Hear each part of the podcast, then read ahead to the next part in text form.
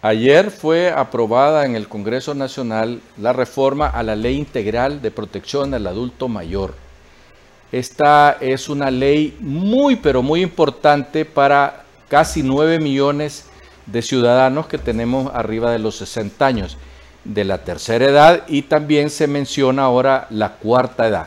Lo más importante de la aprobación en el Congreso Nacional eh, en esta reforma son los siguientes aspectos. Los voy a, leer porque eh, son varios y vale la pena, vale la pena que los adultos mayores sepamos a qué tenemos derecho y ningún, no hay ninguna razón para que la gente en los restaurantes, en los en todos los voy a leerlo, 30% por las facturas de servicios de salud pública o privada, servicios de notariado, servicios técnicos y profesionales. Fíjese bien, servicios técnicos y profesionales. Ahí entra todos los que son técnicos de todos los tipos de servicio.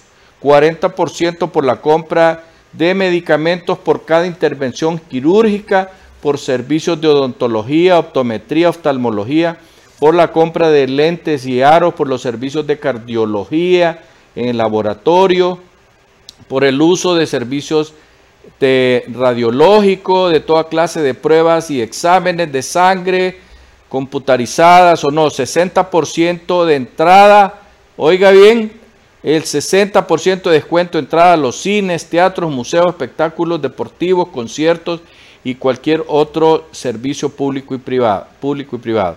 Acuérdese que también tienen descuentos en las líneas aéreas, y tienen descuento en los buses interurbanos que viajan de Tegucigalpa a cualquier parte del país, lo mismo que eh, los buses que viajan de todas partes al centro y al norte de Honduras.